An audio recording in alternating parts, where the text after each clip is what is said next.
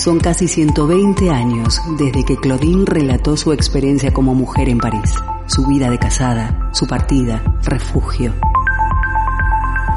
Hoy Claudine camina por las calles de Bilbao, respira, siente, se emociona y observa qué ha sucedido con las mujeres contemporáneas, sus luchas, reivindicaciones, derechos y su sexualidad. Hoy Claudine llega a Bilbao.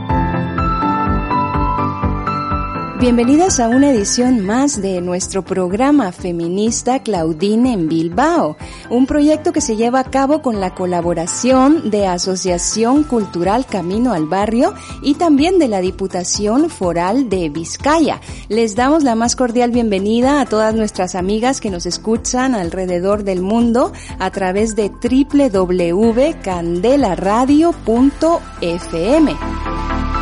Comentarles que este y todos nuestros programas están también disponibles en todas las plataformas de podcast. Estas son iTunes, Evox, Spotify y también Google Podcast. Estamos transmitiendo ya desde las instalaciones de candelaradio.fm.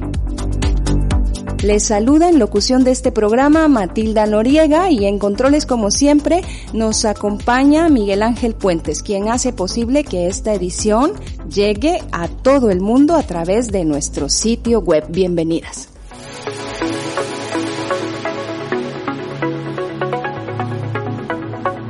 De espacio en espacio, de calle en calle, de realidad en realidad. Claudine se sensibiliza con las mujeres de hoy, toma nota, todo lo escribe en su diario. Hoy abrimos una de las páginas de estas memorias para hablar de... En este programa compartimos información de una mujer originaria del Perú, ella es Tarsila Rivera Sea, quien es una de las feministas más reconocidas a nivel mundial. Y también compartiremos entrevista con Berenice Marcial e Hilda Escobedo, ambas mujeres de Yucatán, México. Ellas son activistas y defensoras de los derechos de las mujeres en territorio mexicano. Acompáñenos durante esta hora de Femilucha en nuestro programa Claudine en Bilbao. Las mujeres somos la mitad de cada pueblo.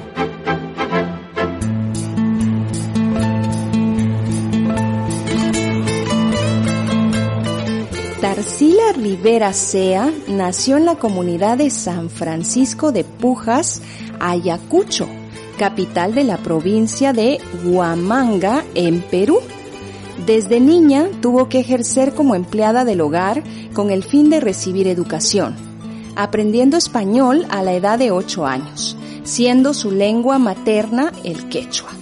A su llegada a la capital con tan solo 10 años, fue víctima de toda clase de discriminación por su condición de mujer andina. Durante la década de los 70 ejerció como secretaria especializada en archivística y bibliotecología en el Ministerio de Cultura de Perú, estudiando en el Vaticano y Argentina. Años más tarde colaboraría como periodista para la revista Pueblo Indio del Consejo Indio de Sudamérica, CISA. Como reconocimiento a su trabajo en la recopilación de testimonios de mujeres indígenas violadas durante los conflictos armados, fue invitada a seguir cursos de especialización en derechos humanos en el Instituto de Estudios Sociales ISS de La Haya, Holanda, y el Centro Internacional de Educación en Derechos Humanos en Charlottetown, Canadá.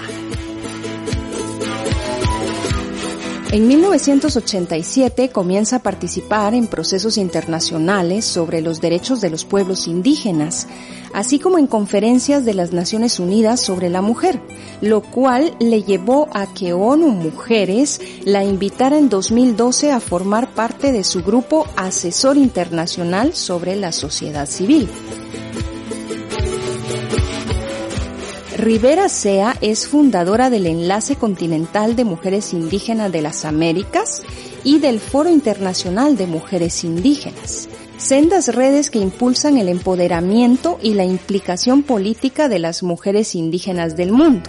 Además, todos los años de activismo defendiendo y visibilizando las culturas y los pueblos indígenas del Perú han tenido su fruto en la creación del taller permanente de mujeres indígenas andinas y amazónicas del Perú y del Centro de Culturas Indígenas del Perú, Chirapac.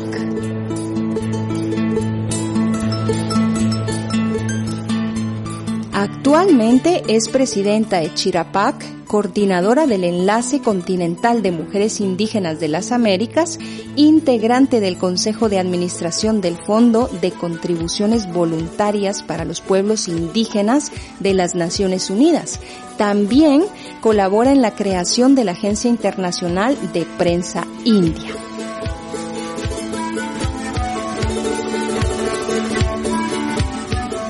El activismo de SEA se ha centrado en las necesidades concretas de niños, niñas y mujeres indígenas de Ayacucho, su lugar de origen, tratando de mejorar la nutrición de la niñez indígena con alimentos de la zona nativa como forma de afirmación cultural.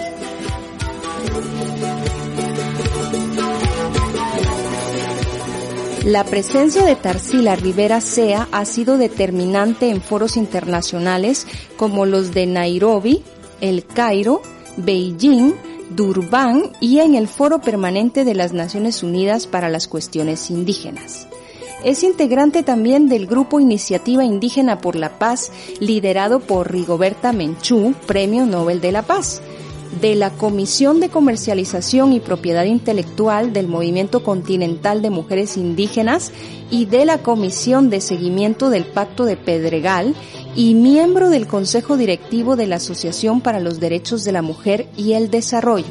Además, forma parte del Comité Consultivo de la Mesa de Mujeres Parlamentarias Peruanas.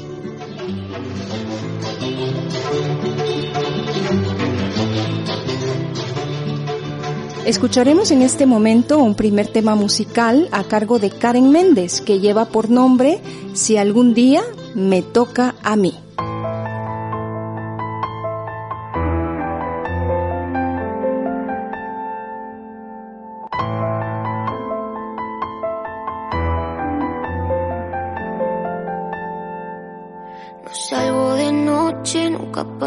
Sola, grito lo que pienso, me tapo con ropa, siento que si me ven van a querer de mí.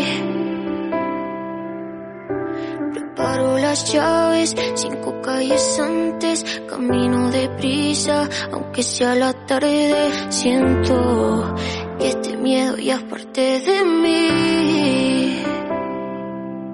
Y si algún día me toca a mí, que las probabilidades son que sí no crean que dejé todo y me fui, o que ni siquiera me defendí. Nunca digan que yo me lo busqué, o que mis fotos hicieron que toque mi piel. Arranquen el patriarcado de raíz, como nos arrancan a nosotras de aquí. Toca a mí más miedo que tú por hacer lo mismo. Gano menos que tú y lo camuflo en conformismo. Y aún así le llamas a mi lucha egoísmo. Si tú estuvieras en mi piel, si imaginaras tal vez lo que se siente escuchar unos pasos que no ves. Si tú supieras quizás el miedo que da que la que salga en la tele llorando sea mi mamá. ¿Acaso no puedes ver los contras de ser mujer en un mundo que con todo el derecho se cree a tocarnos, matarnos, enterrarnos vivas? Ponerme una falda es un acto suicida. Y si algún día me toca a mí, que las probabilidades son que sí, no crean que dejé todo y me fui, o que ni siquiera me defendí. Nunca digan que yo me lo busqué, o que mis fotos hicieron que toque mi piel, arranquen el patriarcado de raíz como nos arrancan a nosotras de aquí. No tengo armas, tampoco pistolas, pa' matar una educación que me mata si voy sola. Tengo argumentos, los llevo en mi cuerpo y nadie me acosa si voy con los vuestros. Patinas y frágil y no lo he elegido y no es que lo seas lo que tú haces conmigo. Me ves como algo y yo a ti con miedo. No es un halago si temblando me quedo. Y si algún día me toca a mí, que las probabilidades son que sí, no crean que dejé todo y me fui, o que ni siquiera me defendí. Nunca digan que yo me lo busqué, o que mis fotos hicieron que toque mi piel, arranqué en el patriarcado de raíz, como nos arrancan a nosotras de aquí. Si algún día me toca a mí. Si algún día me toca a mí. Las desigualdades que afectan a las mujeres de hoy, la violencia machista, el Estado y la actitud de la ciudadanía ante esta realidad. Claudine suspira, reflexiona, dice...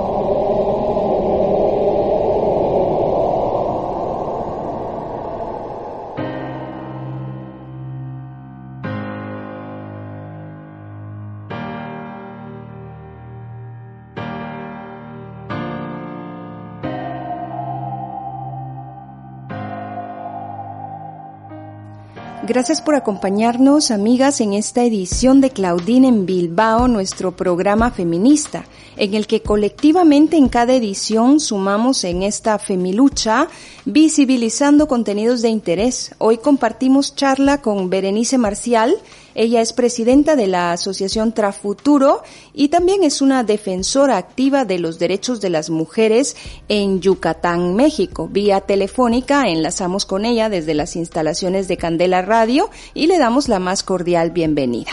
Hola, Berenice. Hola, Matilda. Buenas tardes. Buenas tardes. Muchas gracias por tu tiempo para este compartir y esta entrevista.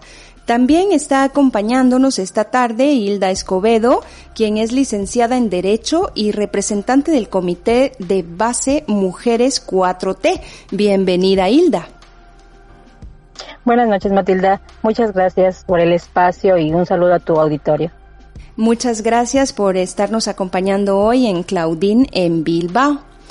En este y todos nuestros programas, pues los micrófonos de candelaradio.fm son para ustedes.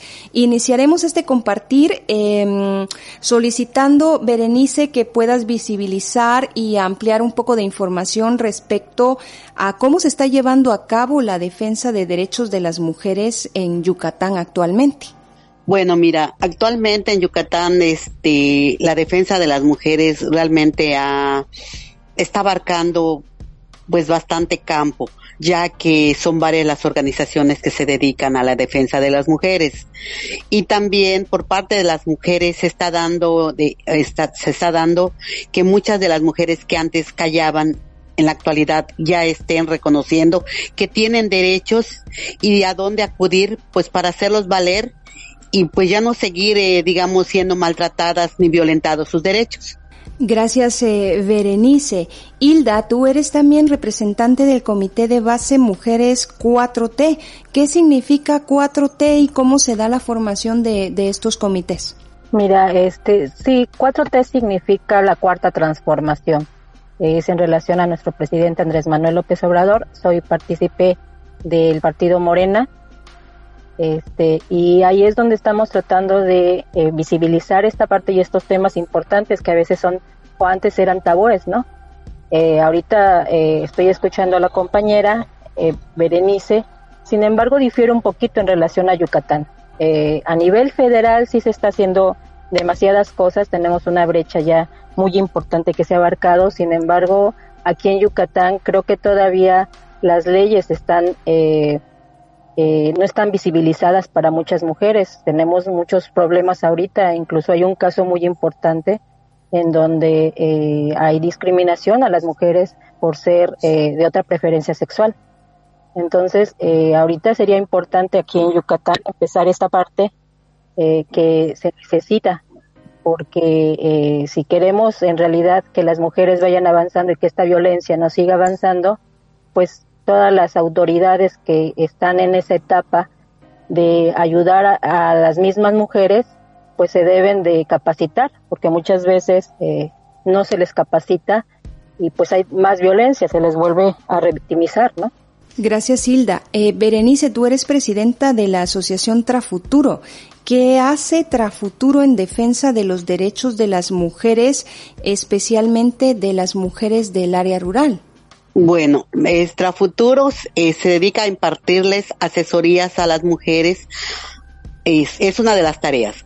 Este, asesorarlas en cuanto a sus derechos, a dónde pueden acudir, canalizarlas en su momento, en un momento dado que las mujeres lo necesiten, canalizarlo a las áreas correspondientes, que en este caso sería a la Secretaría de las Mujeres, a esta Justicia para las Mujeres, sí, a la Casa de la Mujer, o sea, son las diferentes dependencias que se encargan pues también de la defensa de las mujeres eh, aquí en Yucatán. Por otra parte, en un momento dado también se les hace el acompañamiento si ellas aceptan a interponer la denuncia correspondiente en contra de su agresor y seguir las carpetas de investigación hasta llegar hasta sus últimos consecuencias. O sea que en este caso sería pues vincular a proceso al agresor y pues que sea este, pues sea digamos si el juez considera que, que él amerita este, sanción privativa de libertad, pues que se ejerza la prisión preventiva. Gracias, Berenice. Hilda, eh, nos gustaría que pudieses visibilizar un poco más cómo están organizadas las asociaciones feministas en Yucatán para generar así una defensa activa y eficiente de, de las mujeres. Bueno, de nuestra parte estamos precisamente, como dice la compañera, también estamos llevando a cabo asesorías en todos los municipios para tratar junto con nuestras regidoras y nuestros regidores si hay alguna violencia darse el, acompañamiento para que las mujeres en todo caso se les pueda ah, manejar con ese acompañamiento y si hay alguna denuncia pues no no este no se quede ahí en el olvido.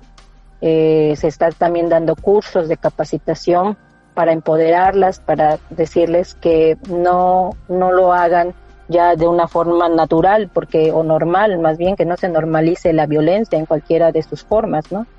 Entonces, en relación al comité de mujeres que junto con la secretaría de nuestro partido estamos trabajando eh, de forma conjunta, tratamos de capacitar a todas esas compañeras eh, mujeres que se encuentran en, en, el partido y que sepan este, que la violencia no es normal, por supuesto, y es que la violencia jamás eh, será normal. Eh, Yucatán eh, se dice que es uno de los territorios más seguros del Estado de México. ¿Esto continúa siendo una realidad también en lo que respecta a la violencia contra las mujeres o ha existido en los últimos años un aumento de esta violencia? Pues mira, a ver, ah, ¿es a mí la pregunta? Sí, Berenice, es para ti. Ah, ok. Mira, este, sí se ha dado un poco, o sea, en los últimos, digamos, dos, tres años ha aumentado el, la violencia en contra de las mujeres, ya que ha habido, pues, varios feminicidios aquí en el estado. Sí, en, entonces, pues sí se ha incrementado. ¿Para qué mentir y decir que no? Cuando en realidad sí es una, es una realidad.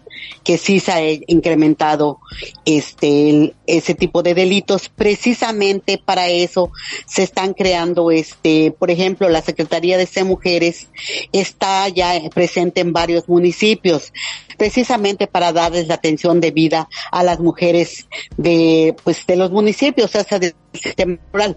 Gracias, Berenice. Hilda, eh, ¿a qué consideras tú que puede deberse este aumento de la violencia en contra de las mujeres eh, que se da actualmente en eh, Yucatán? Yo creo que siempre ha existido la violencia. ahorita el aumento se está dando porque ya se está visibilizando más. Creo que ya las mujeres están dándose cuenta que el denunciar es muy importante para que todas y todos veamos que la violencia siempre ha existido en Yucatán, a pesar de que se maneje que es un estado eh, tranquilo.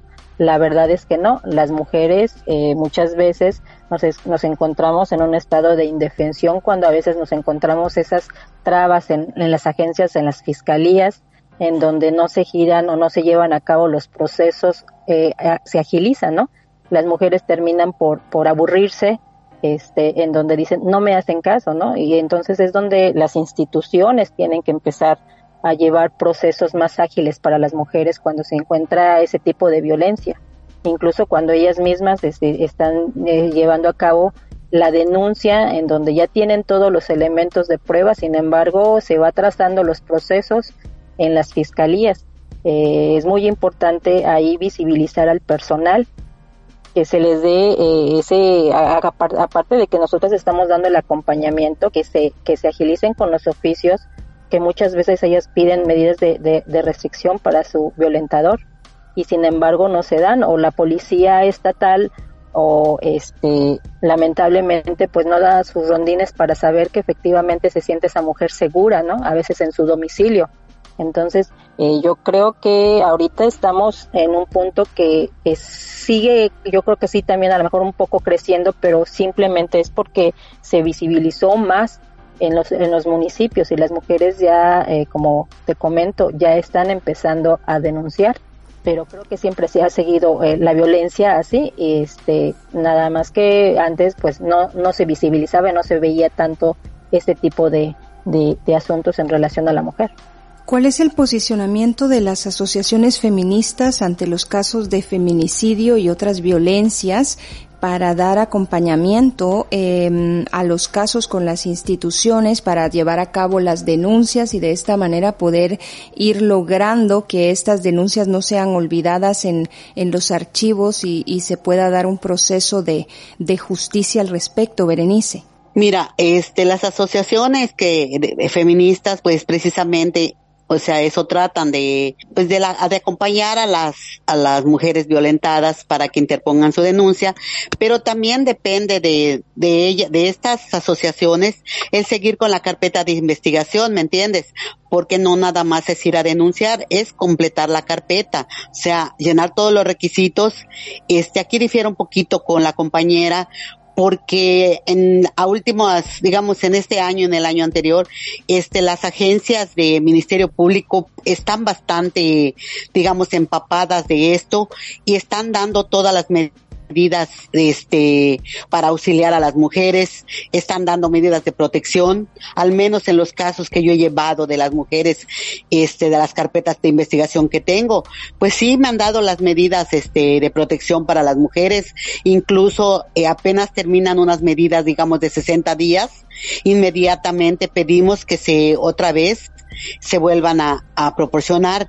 Sí, esto es tanto aquí en la ciudad de Mérida como en, en el interior del estado.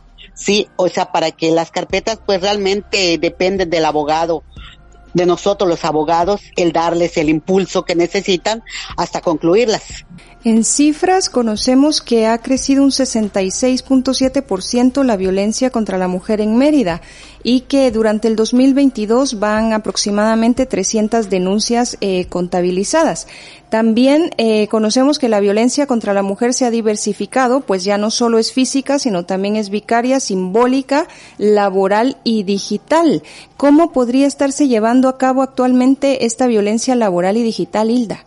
Pues eh, precisamente en, materia laboral, incluso las instituciones, las mismas eh, personas, las trabajadoras han, sido acosadas laboralmente. Eh, te cuento un, un, espacio en donde lamentablemente las propias instituciones a veces han sido acosadas las mujeres, obligadas ya sea de forma física o de forma psicológica para que hagan ciertas cosas que ellas no pretenden. Entonces, no pretenden realizar como parte de su trabajo, ¿no? Entonces ahí sí es muy importante porque antes no se daba tanto, o más bien no se estaba visibilizando esa parte del abuso laboral. Ahorita también ya hay abuso laboral. Entonces, eh, todas esas mujeres que eh, no se daban cuenta que el abuso laboral también es parte de la violencia en contra de las mujeres, eh, ahorita se está empezando a llevar a cabo. Incluso en relación a las juntas y a, lo que antes eran las juntas de conciliación y arbitraje, también ya tienen eh, un protocolo en donde las mujeres ya pueden denunciar el acoso laboral. Gracias, Hilda. Eh, ¿Consideras tú, Berenice, que la estructura social en Yucatán es patriarcal y machista? Definitivamente, definitivamente seguimos con esos patrones, con esos patrones conductuales de hace muchísimos años. El machismo en Yucatán, eso sí, es realmente algo que pues siempre me ha llamado la atención, sobre todo en el interior del Estado. En el interior del Estado, pues las mujeres se ven presionadas muchas veces a no denunciar por el temor a, a las venganzas de las parejas, al no poder subsistir con sus hijos, al no contar con los estudios para poder obtener un empleo, y creo que esos son los factores y, y, pues el hombre realmente de eso se vale pues para poder seguir, seguir manipulando a las mujeres e impidiendo que ellas ejerzan sus derechos.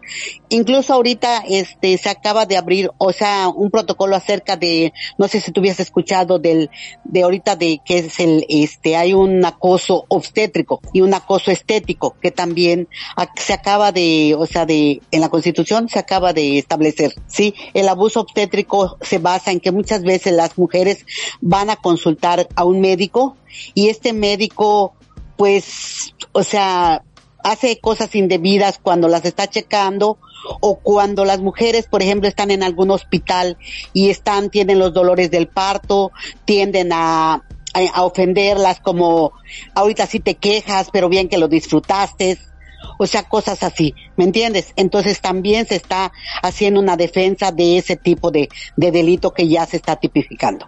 Gracias a ambas, es de esta manera que llegamos al final de nuestra primera parte de entrevista. Vamos a invitar a todas nuestras radioescuchas a escuchar un tema musical que tenemos preparado para esta tarde, el cual está a cargo de Julieta Venegas y lleva por nombre Mujeres. Enseguida continuamos.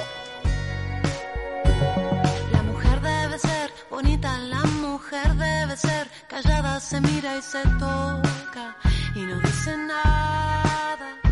De repente sentí algo, llegó por mi espalda, me sacudió voces fuertes, tan enojadas. Pañuelo en mano para nombrar a cada mujer desaparecida, a cada muerta solitaria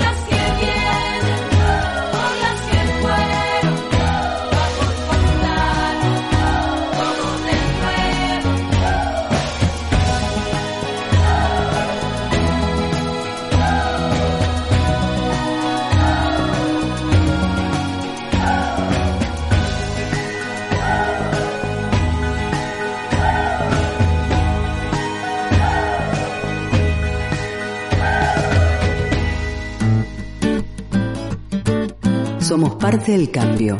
Es imprescindible tomar conciencia de nuestro papel en este presente vital.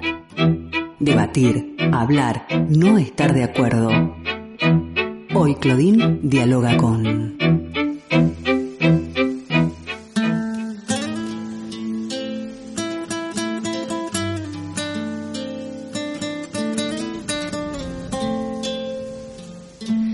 Feministas, es de esta manera que retomamos nuestro programa Claudine en Bilbao, que es un proyecto eh, feminista con la colaboración de Asociación eh, Camino al Barrio y también de la Diputación Foral de Vizcaya. Llegamos a ustedes gracias a esta colaboración. Daremos inicio, después de escuchar el tema de Julieta Venegas, a nuestra segunda parte de entrevista. En esta ocasión contamos con dos valiosas mujeres defensoras de del área de Yucatán en México. Ellas son Berenice Marcial, quien es eh, fundadora y presidenta de Trafuturo y también tenemos con nosotras a Hilda que está compartiendo como representante del Comité de Base Mujeres 4T. Gracias por continuar en nuestra sintonía. Hablaremos en esta parte de la entrevista eh, un poco más del machismo que se vive actualmente en Mérida, Yucatán, en la sociedad yucateca y de cómo este machismo puede estar estructurado. Hilda, por favor, si pudieras visibilizar información de interés para todas nuestras radioescuchas, te lo agradecemos. Sí, gracias, este, eh, esta Matilde andamos viendo precisamente en del comité lo que nosotros hacemos para visibilizar esto es hacer redes de mujeres, redes compañeras en donde cuando pasa algo ellas se sientan eh, amenazadas por ese machismo que muchas veces ellas no se dan cuenta, no saben que eh, lo toman ya de forma normal. El machismo a veces ni siquiera les permite acudir a cursos, no les permite eh, informarse acerca de todo lo que, lo que puede ser esa violencia y ese machismo. Y entonces al momento de nosotros hacer, eh, llevar a cabo redes de acompañamiento, redes de mujeres, cuando eh, empiezan ellas a sentir que están siendo violentadas por ese machismo, por ese lamentablemente hombre, se le da también información a él para tener las nuevas masculinidades, para enseñarles que pues ya cambiaron los tiempos, ¿no? Ya es diferente, ahorita ya a nivel mundial, pues ya es el asunto en relación a trabajo, eh, viene siendo la igualdad, ¿no? Ya no nada más es lo que antes era, el hombre era el proveedor y la mujer es la que se quedaba en el hogar. Ahorita ya los dos son proveedores y los dos pueden estar en, dentro de su familia llevando a cabo cuestiones del hogar sin necesidad de, de, manejar ese machismo. Y, y, creo que ahorita está avanzando eh, principalmente en la juventud. Eh, ya eh, la juventud trae otro chip, trae otra forma de pensar, sin embargo todavía pues tenemos esos micromachismos que también nosotras a veces como mamás, ¿no? les decimos esa parte en donde tú no hagas de comer, que te sirva tu, tu, tu hermana o, o, haz esto, ¿no? Eh, ya tenemos los roles, lamentablemente, pero creo que se está llevando a cabo un buen avance.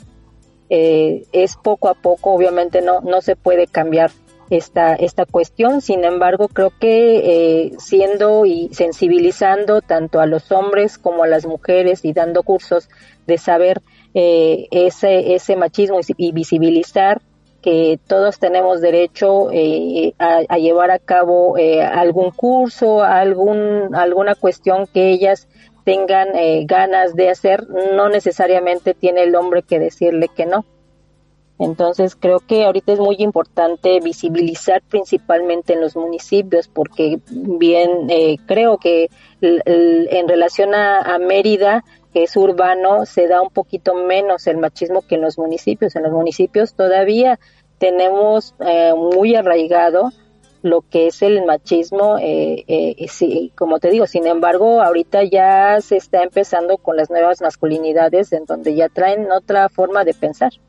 En nuestra primera parte de programa, Berenice, nos hablabas respecto de la violencia obstétrica, especialmente de la violencia verbal que existe muchas veces por parte del personal eh, sociosanitario.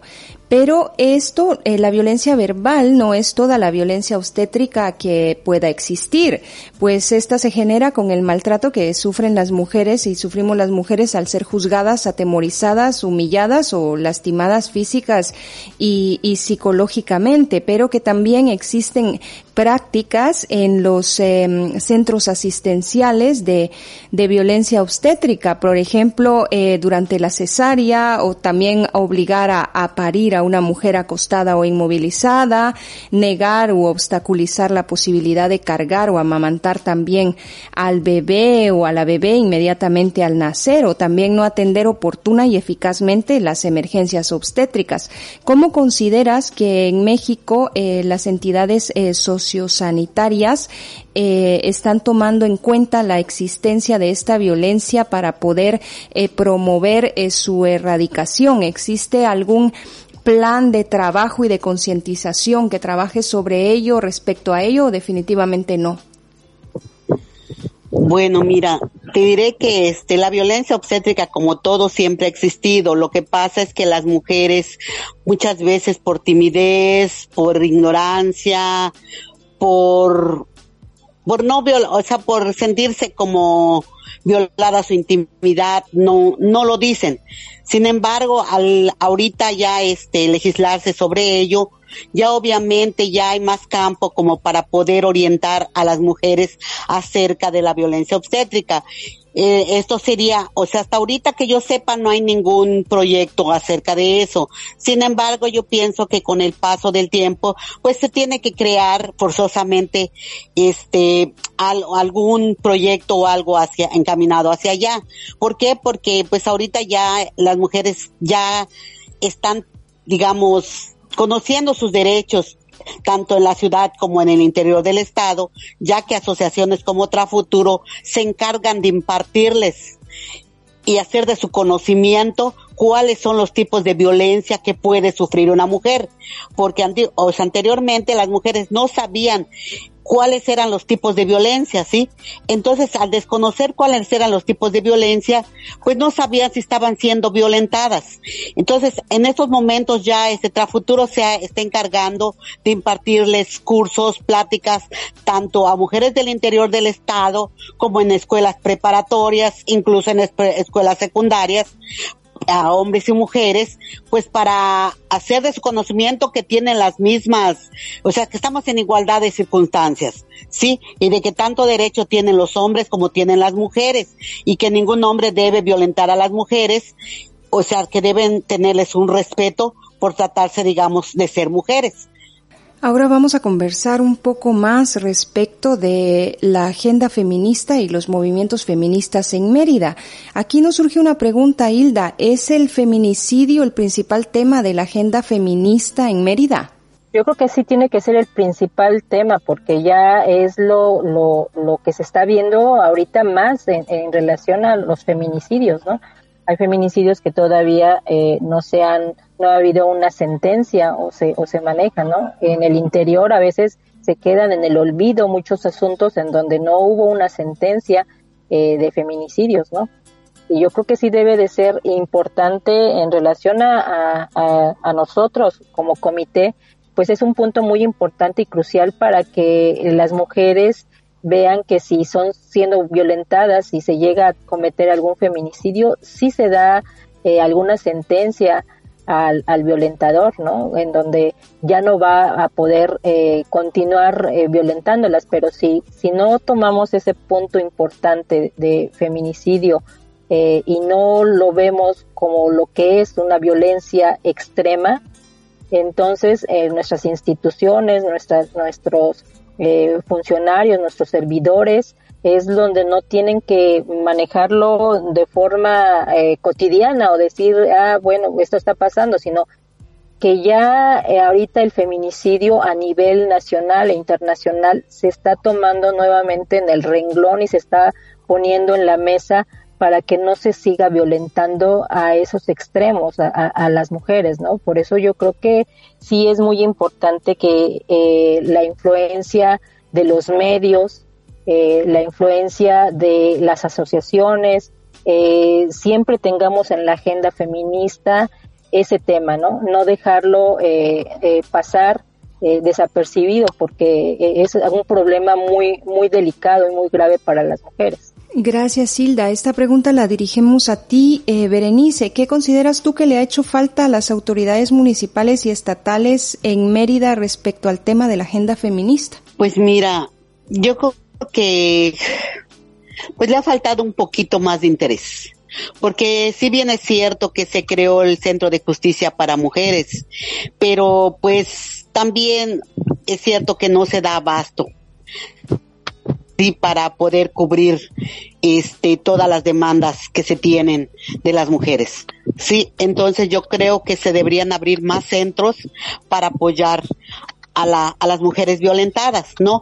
Porque aunque tengo entendido que se van a abrir algunos juzgados más, este, no sé si vaya a haber algunas agencias más de Ministerio Público, porque en realidad te digo, el Centro de Justicia para las Mujeres es la única, digamos, que hay aquí a nivel Yucatán, que es pues para la defensa de las mujeres.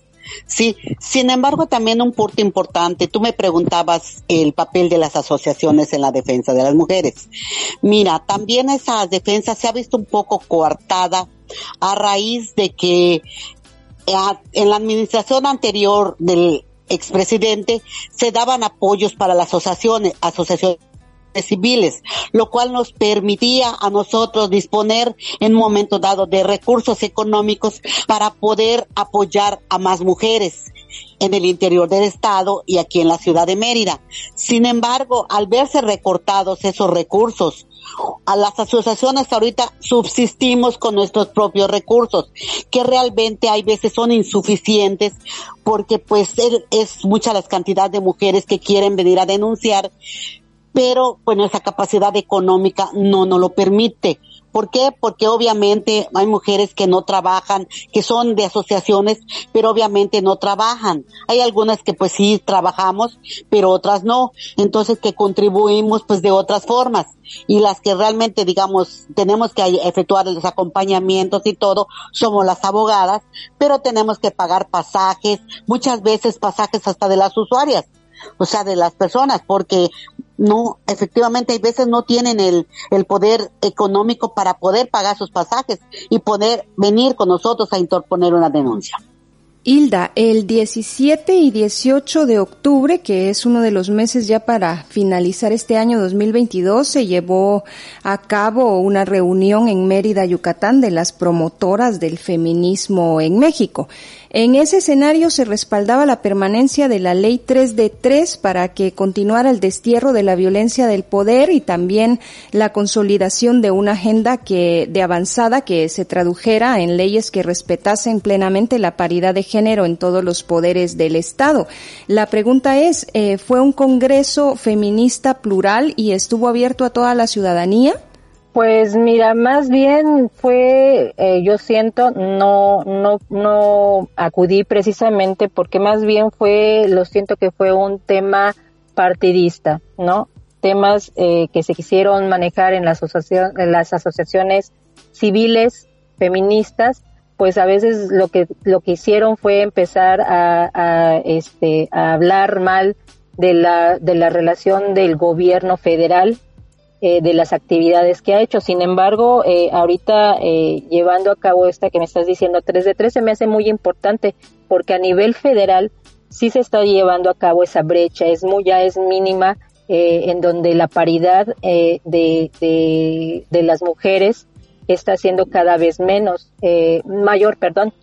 ¿Por qué? Porque los puestos de mayor relevancia y de toma de decisiones, las mujeres ya estamos empezando a tomar esos puestos, esos lugares en donde antes no se nos permitía. Eh, creo, y ahorita eh, regresando un poquito al tema de, de, la compañera Berenice, de que decía de que ya se, se, este, se quitó un poco el presupuesto de las asociaciones, pues es que eh, creo que el gobierno estatal precisamente tiene un presupuesto para que todas esas mujeres violentadas tengan esas asesorías y que sea mínimo a lo mejor las asociaciones eh, que tengan que llevar a cabo ese tipo de casos, sino que el gobierno estatal tiene que llevar esa impartición de justicia y, yo creo que aunque sean más eh, fiscalías que se abran, si el personal no es capacitado, de nada nos servirá tener tantas este, fiscalías en todos los municipios y al final de cuentas también va, va a quedar ahí estancado todos los casos eh, por, por feminicidio y porque no les dan la agilidad necesaria en este tipo de temas. Berenice, ¿qué se está haciendo desde los movimientos feministas para dar un verdadero acompañamiento a las mujeres del área rural y tratar de visibilizar mediante estos acompañamientos y apoyos las violencias que puedan estar sufriendo eh, precisamente las mujeres del área rural de manera silenciosa y lograr eh, romper ese silencio para hacer las denuncias eh, pertinentes y que éstas puedan llegar a encontrar un camino de impartición de justicia. Te comentaba Matilda, que eh, o sea, las asociaciones, en este caso nosotros en lo personal, Trafuturo, se encarga de impartirles cursos en los municipios. ¿sí? Se traslada hacia allá para impartirles a las mujeres, incluso se les reparten trípticos para que sepan a dónde acudir si en un momento dado se sienten desprotegidas, amenazadas o, sienten que alguien de su familia esté en esa situación, pues se puede en un momento dado dirigir hacia nosotros o en un momento dado hacia la policía o a la persona que esté más cercana a ellos que sientan que las puede apoyar. Eso es lo que en sí hacemos este las asociaciones civiles y el acompañamiento pues obviamente si la si las mujeres si la mujer se se comunica con nosotros con mucho gusto pues le damos el acompañamiento requerido como te volví a decir hasta concluir este pues la carpeta de investigación y de que la persona pues logre ser castigada por el delito que, que se le haya imputado. Gracias, Berenice. Hilda, hemos encontrado eh, que por medio de estos cursos verdaderamente eh, las mujeres pueden llegar a romper el silencio y a comunicar las violencias que pudiesen estar eh, sufriendo y que también pudieron haber sido eh, mantenidas durante muchos años a partir de, de su conviviente o del mismo entorno machista en el cual habitan. Sí, fíjate que, que efectivamente nos hemos dado cuenta aquí en el comité gracias a los cursos muchas compañeras ya eh, se han dado cuenta, eh, como te comentaba anteriormente, la violencia no es normal. Ellas lo tomaban ya como normal y mientras, y mientras los cursos, los conversatorios que son muy importantes principalmente en los municipios, es, es el tenerlos más en, en contacto, tenerlos de más el acercamiento, que tengan ellas la confianza de poder eh, hablar acerca de temas que a veces o anteriormente se manejaban tabús, ¿no? que no, no, no decían que esa violencia la vivían en sus domicilios, ha ayudado a muchas, a muchas mujeres precisamente empezar a denunciar, empezar a decir eso no es normal, no puedo hacer este, no puedo continuar con esta persona que me está violentando. Eh, yo creo que sí es muy importante eh, esa, esa capacitación, esos, esos cursos, eh, en todos los niveles, ¿no? Y que a nivel, a nivel estatal y en todos los, los municipios se deberían de dar. Eh, lamentablemente a veces pues no, no podemos abarcar y, y, a mí sí me gustaría que el gobierno estatal diera esos cursos, porque a pesar de que nos comentan a veces o escuchamos en los medios que está la mujer primero, pues no se dan esos, esos cursos ni ese acompañamiento muchas veces este, eh, por, los, por las mismas autoridades, ¿no? O no se visibiliza o no, no se les toma en cuenta en los, en los municipios, porque a veces, lamentablemente, al acudir a una fiscalía, tienen que ir eh, ya sea con un traductor o ya sea con un, o con un licenciado, porque eh, a veces ni siquiera les hacen caso si cuando ellas quieren empezar a poner o se animan a poner esa, esa denuncia en contra de su violentador. Gracias a ambas, estamos llegando al final de nuestra charla y compartir para esta tarde. Queremos eh, agradecer por el tiempo que nos han proporcionado para esta entrevista. Berenice, gracias por haber estado con nosotras en este programa feminista Claudine en Bilbao. Un gusto, Matilda. Sabes que estamos para servirte en el momento que tú necesites. Sabes que cuentas con, conmigo. Gracias, Berenice. Un abrazo eh, grande. Hilda, también te damos las gracias por haber compartido con nosotras esta charla en nuestro programa y proyecto feminista Claudine en Bilbao. Esperamos poder tenerte también en una próxima oportunidad. Muchas gracias Matilda a ti y, precisamente estoy a tus órdenes este para este tipo de temas. Muchas gracias a tu auditorio y un abrazo. Un abrazo para ti también.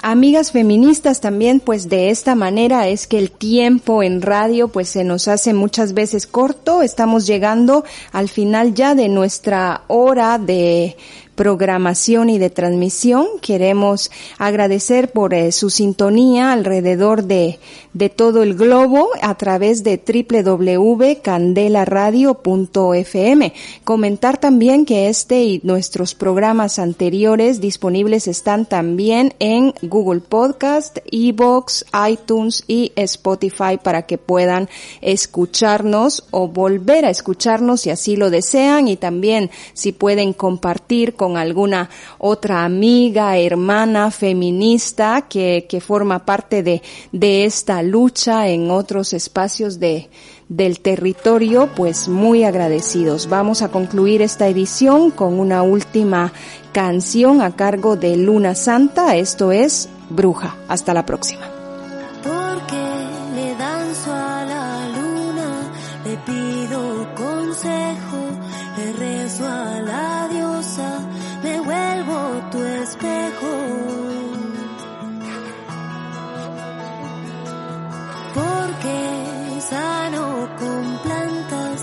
Vuelvo remedio que curan